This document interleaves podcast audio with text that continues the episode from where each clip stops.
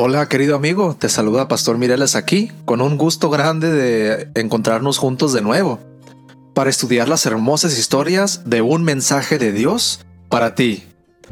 Nuestro día nos recibe con el versículo bíblico de Salmos 34.7 que dice, El ángel del Señor protege y salva a los que honran al Señor.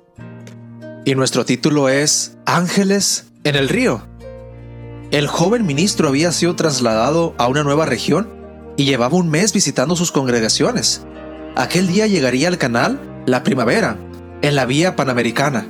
Cuando llegaron al lugar indicado, se bajó del vehículo y como no vio a nadie esperándole, decidió emprender el recorrido solo.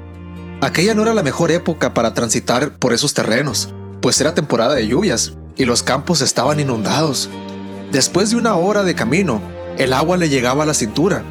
De pronto vio varios hombres a lo lejos frente a una pequeña casa sobre un montículo que sobresalía del agua. Movían los brazos para llamar su atención y le decían, Deténganse, no avance, es peligroso. Nosotros iremos por usted. Ellos vinieron en un bote, lo ayudaron a subir, lo llevaron a un sitio y le dijeron que caminara en línea recta por un terraplén que estaba bajo el agua. Después de caminar un largo trecho, llegó a una zona seca. Media hora después, aparecieron los hermanos que debían llevarlo hasta su destino. Al verlo, le preguntaron cómo había llegado hasta ahí.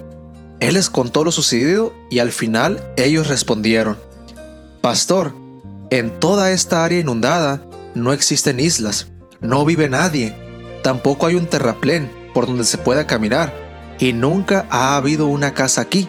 Es imposible llegar hasta aquí sin un bote. ¿Y cómo cruzó el río? El pastor quedó mudo. Él no había visto ningún río. La próxima vez que el pastor visitó la zona era verano. Hizo el mismo recorrido en medio de esa asfixiante polvadera. No encontró la isla donde había estado las personas. No había una casa ahí. No había un bote. No encontró el camino en alto relieve por donde había caminado. Y como si todo eso fuera poco, pudo bajarle el lecho seco del río Guapa León, cruzarlo y salir de otro lado. Había más de 4 metros de profundidad. El río estaba ubicado justo unos metros antes de donde los amigos que le ayudaron le había ordenado detenerse. Entonces lo entendió. Había estado a punto de morir ahogado, arrastrado por el río. El niño que ahora lo acompañaba para llegar a su destino interrumpió sus pensamientos. Pastor, toda la gente dice que eran ángeles. Hoy, Dios te dice a ti, mi ángel protege y salva a los que me honran, y hoy están listos para protegerte a ti. ¿Sabían jóvenes que así como ustedes escuchan y leen esta hermosa historia de cómo ángeles salvan a personas, así hay tantas experiencias de diferentes personas que no se conocen que cuentan lo mismo? Tantas historias que hasta yo podría contar que han pasado en mi persona, que le han pasado a mi esposa, donde la única explicación son seres angelicales, la presencia de Dios, guardando, protegiendo, evitando problemas. Lo único que esto nos enseña es que cada lección que se encuentra en la Biblia, cada promesa, tú la tienes que tomar como una promesa literal. Tú eres aquel hijo amado de Dios, a quien Dios le promete todas estas cosas. Dios te ama, Dios te quiere y por eso tienes que cada vez que te acerques a una promesa como la que se encuentra en Salmos 27:10, creerla, abrazarla y clamarla en el nombre de Jesús. También les quiero decir que el día de ayer, que fue febrero 1, pasé un tiempo muy agradable con el grupo pequeño Lifeline, que nos reunimos ahí en la iglesia a las 7 y media los martes. Así que joven, te invito también a ser parte de esa experiencia, de cada cosa que nuestra iglesia ofrece, cualquier reunión, cualquier junta entre nosotros, estemos ahí seamos una congregación unida que se apoya unos a otros y en el proceso aprendamos estas hermosas lecciones que, que nos enseña cada libro, cada tema, cada pasaje bíblico, cada cosa que se nos ofrece. Es muy lindo cuando todos organizadamente aprendemos el camino al cielo. También vienen días muy interesantes, meses llenos de actividades. Tenemos nuestra a cena de gala el 19 de febrero.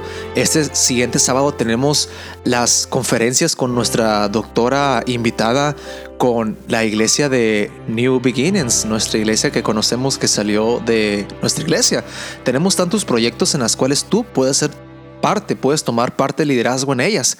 Así que no dudes en mantenerte envuelto en todas las actualizaciones, en todos los programas y de todas las maneras. Querido joven, con esto en mente, te invito a tener el año bíblico que se encuentra en Levíticos 1.17 para febrero 2. Y bueno, oremos a nuestro Dios agradeciéndole todo lo que Él ha hecho hasta ahora en este mes del nuevo año. Oremos. Querido Dios, te damos tantas gracias porque eres un Salvador benigno, misericordioso, Tienes gracia con nosotros y aunque no lo merezcamos, Padre, por favor renueva nuestro ser. Por favor, Padre, que nuestra mente y nuestro corazón sean cambiados ante tu amada presencia, que tengamos un revivamiento espiritual individual para que así colectivamente seamos una iglesia que, tenga fervor, ferviente por la palabra de Dios, por los procesos evangelísticos, que en ti, Padre, tengamos la motivación que necesitamos para que en esta vida seamos triunfadores en el nombre de Cristo Jesús.